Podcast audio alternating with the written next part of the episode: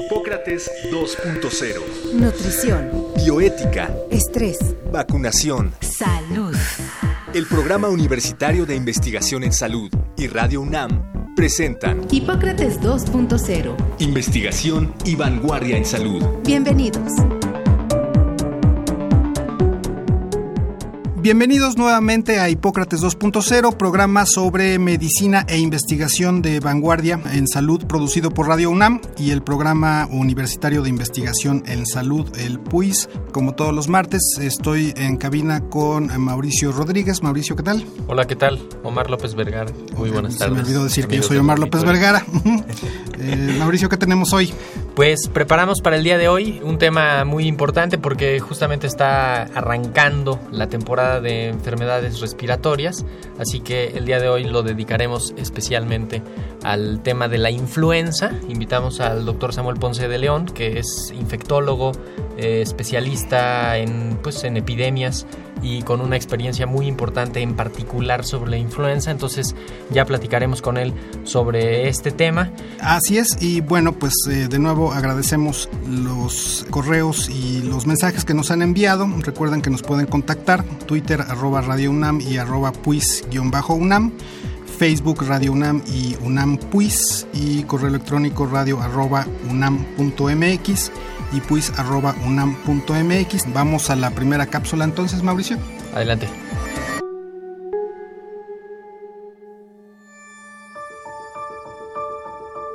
La influenza es una enfermedad respiratoria causada por el virus de la influenza. En la época de frío es cuando se presenta el mayor número de contagios y de casos de influenza, así como de muertes relacionadas con esta. En México en los últimos cinco años se han registrado en promedio 6.300 casos nuevos de influenza y 426 defunciones por año.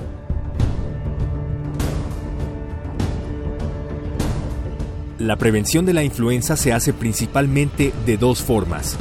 Una es por medio de la aplicación anual de una vacuna contra los tipos de virus más fuertes en el año en curso. La otra es rompiendo la cadena de transmisión del virus para evitar su propagación. Regresamos, estamos en Hipócrates 2.0. Como les anunciamos al principio del programa, para platicar hoy sobre influenza, invitamos al doctor Samuel Ponce de León Rosales. Él es internista, infectólogo, tiene una maestría en epidemiología hospitalaria, pues una gran experiencia en el campo de las enfermedades infecciosas, particularmente en VIH y SIDA y en influenza. Durante la pandemia del 2009 tenía una posición clave que le dio pues mucha experiencia en ese campo. Actualmente es el coordinador del Programa Universitario de Investigación en Salud. Lo agradecemos que haya venido esta tarde acá con nosotros a Hipócrates 2.0. Doctor, bienvenido. Muchas gracias, mucho gusto. Escuchábamos la cápsula sobre el impacto de la influenza. A mí me gusta decir que la temporada de influenza va desde que comienza el horario de verano hasta del horario de invierno hasta que termine el horario de invierno. Qué buen punto. Es, es como para acordarnos y pues ciertamente a partir de estos días comienza la parte más intensa de la actividad de enfermedades respiratorias y entre ellas la influenza. ¿Por qué la temporada de frío, doctor, nos trae todos estos males? Bueno, respondo eso primero y luego entramos a lo de las temporadas eh, y esta propuesta de división anual que, has hecho. Efectivamente, eh, en condiciones de una temperatura ambiental baja, el movimiento de los cilios respiratorios, que son unos como pelitos que hay a lo largo de todo el árbol respiratorio, se mueven mucho menos. Y esto favorece que haya alguna estasis de secreciones, que no se movilicen virus, bacterias, todo lo que podemos de repente aspirar en el ambiente o llevarnos a la vía respiratoria con las manos, se considera uno de los factores que podrían intervenir para esta diferencia en frecuencia por el cambio de temperatura. Es decir, el frío sí causa enfermedades respiratorias El finalmente. frío puede favorecer puede favorecerlo. Por eso es que en invierno hay más infecciones respiratorias. Ah. Es uno de los motivos. Y en relación a que la temporada de influenza va de el cambio del horario de verano a invierno, esa es efectivamente la temporada alta. La otra no quiere decir que no haya influenza Claro, en, claro, ese- claro. en esa época, sino que su frecuencia es mucho menor, pero realmente estamos teniendo casos de influenza a todo lo largo del año. Y quizás es un poco más marcado en los países con un clima como el nuestro. Yo diría que básicamente Donde ya no se sabe cuál es el clima, porque... Exacto, pues, además. De hecho, son todos los climas. Son todos los climas en un día. Empieza la mañana muy fría, a mediodía hace calor y en la noche hace otra vez frío. Pero justamente escuchábamos el número de casos de influenza que hay, que ese dato proviene de los registros que se publican de la vigilancia epidemiológica. Pero eso no registra todos los casos, sería humanamente imposible registrar todos los casos. Si vemos un caso registrado en las cifras oficiales, más o menos cuántos casos hay además que no van a llegar a registrarse allá porque no es ni siquiera necesario hacerlo. Claro, e- es interesante y esto varía desde luego de temporada a temporada y de características del virus que está circulando en ese periodo. Claramente la vigilancia epidemiológica formal requiere una serie de características del reporte que limita el número. Entonces, los casos de influenza que se reportan oficialmente requieren de eh, una demostración de la infección del virus de influenza. Una mínima proporción del total de casos de influenza que ocurren cada año en la temporada alta son los que tienen acceso a tener un diagnóstico específico que pueda ser entonces enviado formalmente a las autoridades que realizan la vigilancia. ¿Se sabe qué tan mínima es esa parte? Bueno, pues esto, insisto, yo diría que puede variar mucho de temporada a temporada, pero podríamos decir en términos generales que por cada caso informado por lo menos hay otros 10 que no se informaron. Desde luego el número puede ser todavía mayor. O sea, mínimo Entonces, si 60.300. dicen Ujú. que hay 6.000 casos en la temporada del invierno de 2016, podríamos eh, suponer que son por 10. Eso explica las epidemias. No todos los casos registrados son los que están ocurriendo y es ahí donde tenemos que incidir. Quería entrar un poco en justamente en la transmisión. La influenza no necesariamente se transmite porque una persona te estornude enfrente directamente o te tosa o, entres en contacto con ella. También se contagia a través de superficies de uso común y difícilmente vemos eso y difícilmente hacemos énfasis en que las superficies de uso común, manijas de puertas, ratones de, computadoras, teléfonos, etcétera, pueden ser un vehículo para transmitir el virus desde una persona enferma hasta un sano. el tubo de los camiones y del metro donde se afianza uno, los botones para pulsar los elevadores. Todos estos son sitios de contacto en donde puede eh, efectivamente transmitirse el virus.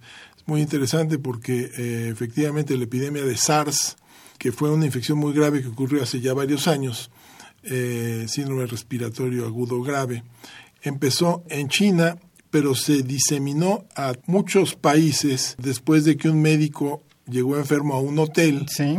y en el hotel el único contacto que tuvo realmente con los otros personas que vivían en su piso fue seguramente a través del elevador que él pulsó el botón de su piso y las otras gentes porque no compartieron ninguna otra cosa.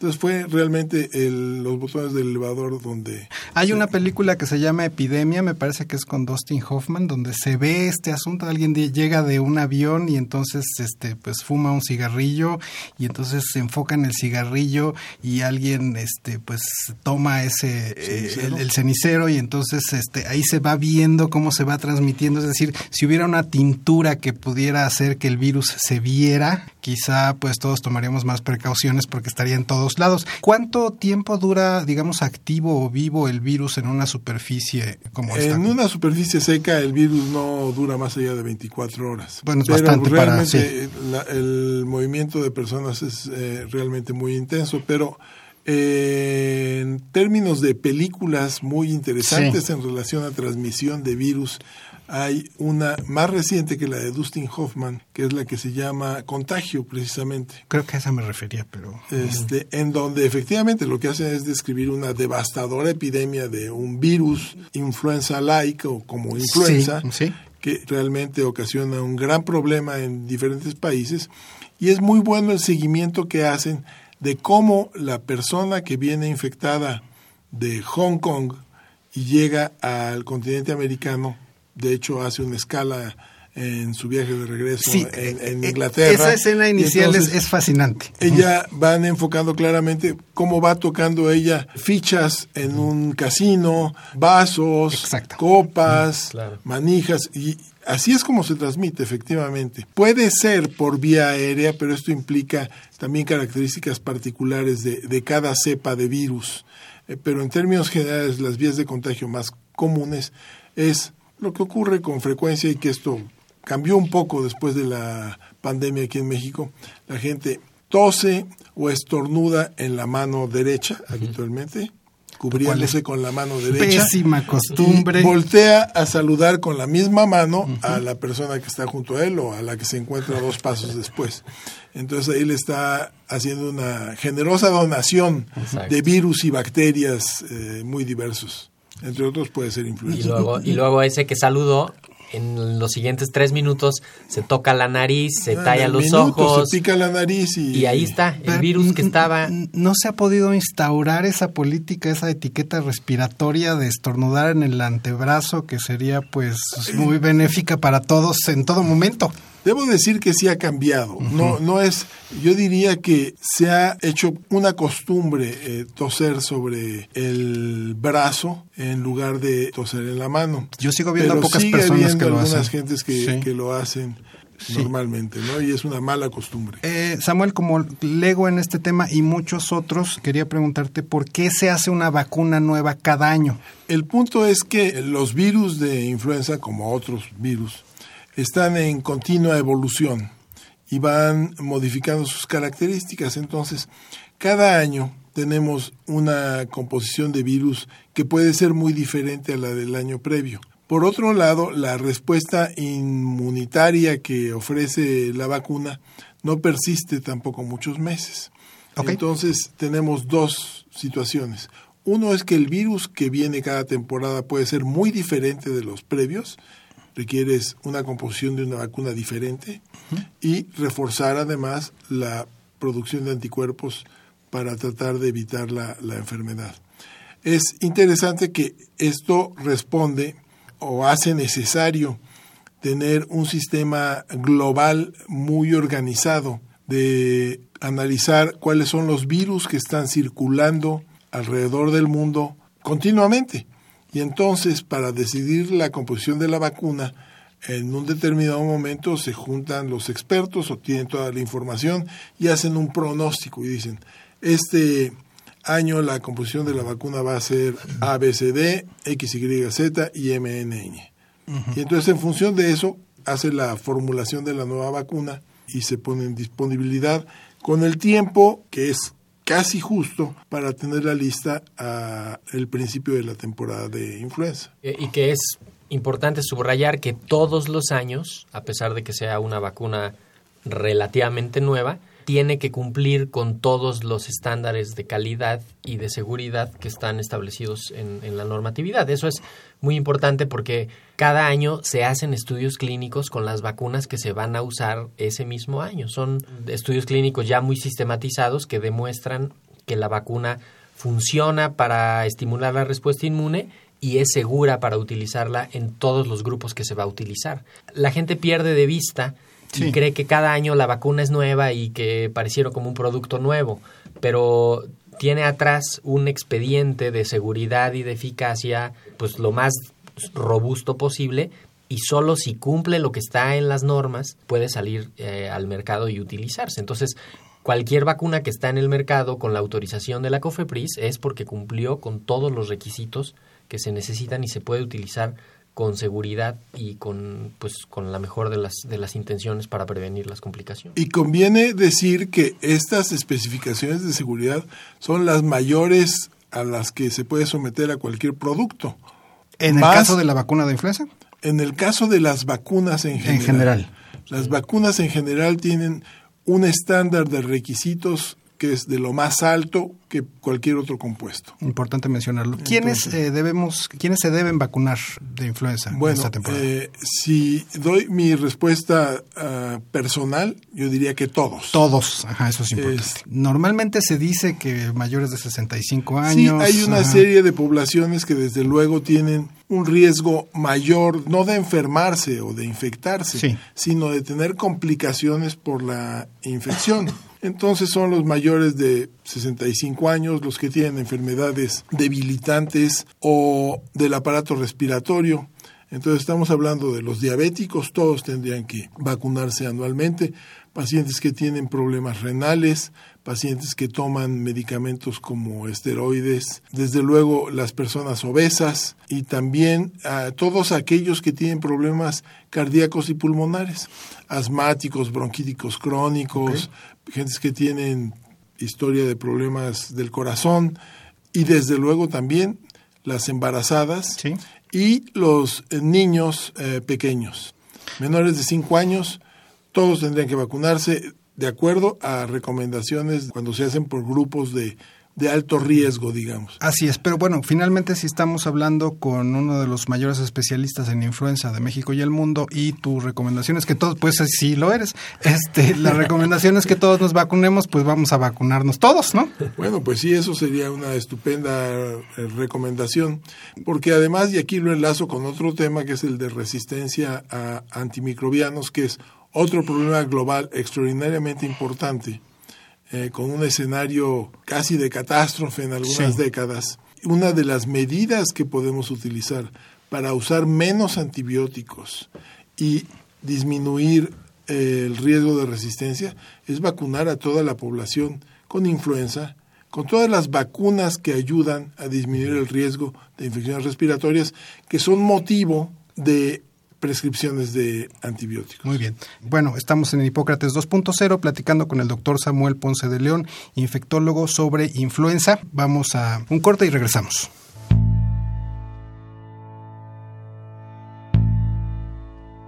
Existen varias condiciones que favorecen las complicaciones de la influenza, entre ellas el embarazo, la obesidad, la edad, menos de 5 o más de 60 años, y enfermedades como el asma, la pulmonar obstructiva crónica, del corazón, el cáncer y en general cualquier otra enfermedad que por sí sola o por su tratamiento afecte las defensas de una persona.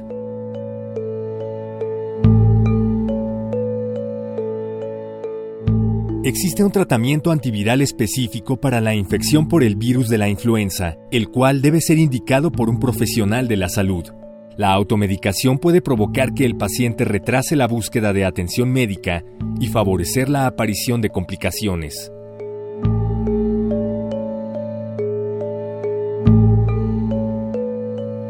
Regresamos, estamos en Hipócrates 2.0. Platicamos con el doctor Samuel Ponce de León acerca de la influenza. Doctor, queríamos comenzar con la parte del tratamiento. Es una enfermedad viral, hay antivirales específicos y el problema de la automedicación, que lo enlazamos con lo último que mencionó usted de los antibióticos que no se deben de utilizar para este caso. Bueno, el problema más eh, importante actualmente en términos de automedicación o de prescripción de antibióticos en infecciones respiratorias, porque no, no solo es automedicación, ciertamente, de hecho, actualmente la automedicación ah, se ha mitigado de manera muy importante en el rubro de antibióticos en vista de que no se expenden ahora nada Sin receta. solicitándolos, sin receta. Eh, sin embargo, los médicos sí tienen un, enfrentan un problema cuando ven a un paciente que ti- tiene eh, síntomas respiratorios sobre si darle o no antibióticos y una salida muy común es que efectivamente se los prescriban incluso cuando no es estrictamente necesario. Y esto va de una gama en donde el médico puede suponer que el paciente se vaya a complicar si no le da el antibiótico, si por la intensidad de los síntomas lo requiere, o en el otro extremo porque la mamá llega con su hijo que le dice, pero tiene calentura y tiene mocos y tiene esto, yo necesito que le dé un antibiótico, entonces... Si no le da un antibiótico, no salgo de aquí. eh, un poco ah, Sí, así. Y habría que recordar que del total de infecciones respiratorias que ocurren en el mundo, pues eh, desde luego yo diría que fácilmente menos del 10% requieren una prescripción de algún antibiótico o algún antiviral. La gran mayoría de las infecciones son virales, son autolimitadas y no requerirían de una receta de antibióticos, sino solo en todo caso de sintomáticos. En el caso de la influenza, desde luego tenemos tratamientos específicos muy útiles, pero también vale la pena decir que la gran mayoría de los casos de influenza no van a requerir del tratamiento. Lo requieren las personas que tienen riesgo de complicarse o en alguna situación particular en donde el tratamiento puede ayudarnos a que se extienda la cadena de transmisión. De nuevo, la gran mayoría de quienes van a padecer influenza no necesitarán de tratamiento. No, no necesitarán. Ok. Porque un adulto sano puede sano puede tener influenza, va a estar mal dos, tres días y al cabo de esto se va a recuperar sin ningún problema. Okay. En cambio, una persona que un obeso que tiene bronquitis crónica, él requiere tratamiento porque su riesgo de complicarse es elevado. Y, también la automedicación que podría agravar el cuadro, ¿no? O sea, esto de tomarse muchos medicamentos para sentirse bien, que puede hacer que se complique la enfermedad y que termine eh, evolucionando hacia algo más grave, que fue un poco lo que pasó en la, en la pandemia, en los primeros días, que la gente se estaba esperando mucho a buscar atención médica, o que están dos, tres, cuatro días automedicándose porque me tomo algo para la fiebre, me tomo algo para el dolor, me tomo algo para sentirme bien y eso hace que se empeore el caso y que lleguen en estados más graves a los hospitales. Sí, claro, aunque eh, desde luego eso fue quizás una característica particular de, de, la epidemia, lo es en general en todas las epidemias, en donde las personas e incluso los médicos pueden ver al enfermo en las primeras horas o 48, 72 horas del cuadro y supone, ah, es un catarro común, no hagamos mucho caso de esto, tómese estos sintomáticos, vuelve a verme este, en tres o cuatro días. Y lo que pasaba en la, epidemia es que esos tres o cuatro días eran críticos en una evolución ah, hacia la gravedad muy rápida, pero era una situación particular. En términos generales, en una temporada estándar de influenza, pues la gente sí tendrá que tomar sus sintomáticos regulares con las precauciones debidas y de acuerdo al consejo médico sin eh, mayor riesgo. ¿Y en este momento de qué virus de influenza estamos hablando? Me queda la pregunta, ¿qué pasó con el H1N1? ¿Está incluido en esta vacuna? Eh, Desde luego, sí está incluido y los virus que están circulando ahorita es un H3N2, un H1N1 y uno de B. ¿Cuántos son? Bueno, los que se incluyen en la vacuna son tres diferentes cepas. Hay actualmente una tendencia a incluir cuatro cepas que podría desde luego aumentar la eficacia de la vacuna. Ciertamente entiendo que está demostrado una mayor eficacia con cuatro cepas, desde luego se incrementan los costos y las dificultades técnicas de producción. Y el otro tema importante también en relación a vacunas es la cantidad de antígenos que tiene cada vacuna, porque para adultos mayores de 60 años seguramente será muy conveniente contar con una vacuna que tenga una dosificación especial para dar un estímulo más intenso. Que sea más potente, digamos. de los 60 años, porque la respuesta no es igual. Justo decía Omar que eh, cuál es el virus que está ahorita circulando. Quizá con fines epidemiológicos y de vigilancia tiene mucho sentido buscar esa información. Para fines prácticos al paciente para el tratamiento, para los contagios, para la prevención, tiene poca relevancia saber el tipo de virus que está circulando. A veces se le pone demasiado énfasis a es que es el H1N1 o el H3N2 y para fines prácticos al paciente le va a ir más o menos igual con cualquiera, el tratamiento va a ser más o menos el mismo y lo importante es pues que se previenen todos igual, que se combaten igual, que las complicaciones ahí dependerá de, de, varios factores, pero quizá un poco sacar de la atención pública el detalle de los virus y poner el detalle del contagio y de la cadena de transmisión. De la atención, sí. Eh, Aunque desde luego eh, el, el punto es, es interesante cuando uno sigue otro tipo de virus. Entonces, por ejemplo, ah, en las noticias seguramente esporádicamente aparece cómo va eh, influenza H5N1, que es una infección muy grave, que sigue circulando eh, en Asia fundamentalmente, o el H7N9 que también está dando diferentes H7N9 suena peligroso. Exacto, sí, es peligroso. Afortunadamente tiene una capacidad de transmisión muy limitada todavía, pero es uno de los riesgos con influenza. Su habilidad para modificarse es muy amplia y es lo que finalmente puede ser el factor fundamental para que inicie una epidemia. En 1918 fue la, epidemia de influenza española, se le llamaba, el gripe española, murieron. Así es, así fue como la denominaron, eh, infortunadamente para España, porque la gente pensaba que ahí se había originado, pero no, no fue así. Simple y sencillamente en España se le dio una gran difusión a la influenza y entonces la gente se acostumbró a llamar la influenza española, pero había empezado, de hecho no está perfectamente ubicado en donde empezó, pero empezó propiamente en algún cuartel militar, seguramente norteamericano, en donde ocurrieron los primeros casos. Y, no quería dejar de preguntar cuánto falta para la próxima pandemia. Hacia, dónde vamos con eso? Bueno, realmente eh, es una respuesta que ya tenemos muy bien construida porque lo que hay que responder en estas circunstancias es que falta un día menos. Ok.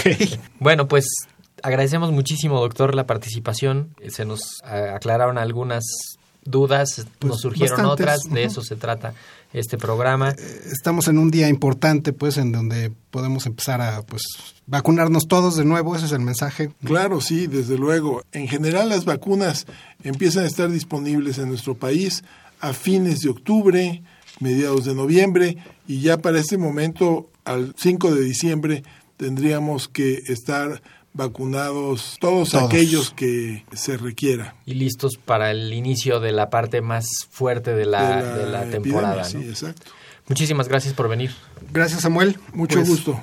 Bueno, Omar, tenemos que cerrar el programa. Creo que ya quedaron las principales recomendaciones, las ideas básicas. Estamos listos para recibir a la temporada de influenza con todo en las siguientes semanas y cuando menos los dos primeros meses del año. Efectivamente, y pues hay que estar preparado. Quienes se tengan que vacunar, que se vacunen eh, y no esperen, digamos, a junio, julio, que esté este, pues el pico otra vez de influenza y estén buscando la vacuna de emergencia. ¿no? Aquí tenemos ya la información para que estemos preparados ante la eh, temporada de influenza, Mauricio. Nos vamos hoy, pero la próxima semana regresamos. El programa será sobre la relación médico-paciente que es pues justamente el encuentro de un enfermo con su médico en busca de, de alivio, de cura, de magia vamos a, platicar de todo eso. Que desde la época de Hipócrates, pues era la parte más importante de la medicina, Hipócrates lo señaló, ¿no? Exacto. Desde que se acercó el primer hombre con el otro primer hombre en busca de ayuda para aliviar su dolor, ahí empezó la relación médico-paciente. Pues bien, de este tema hablaremos la próxima semana. Gracias por haber estado con nosotros en Hipócrates 2.0. Nos despedimos. Yo soy Omar López Vergara. Yo soy Mauricio Rodríguez. Nos escuchamos la próxima semana. Muchas gracias. Hasta la próxima. El Programa Universitario de Investigación en Salud y Radio UNAM agradecen tu escucha. Te esperamos la siguiente semana para platicar sobre lo último en materia de salud e investigación en Hipócrates 2.0. Investigación y vanguardia en salud. Se despiden de ti en la producción Patti Gamboa, Héctor Castañeda y Alejandra Gómez. Hipócrates 2.0. Radio UNAM. Experiencia sonora.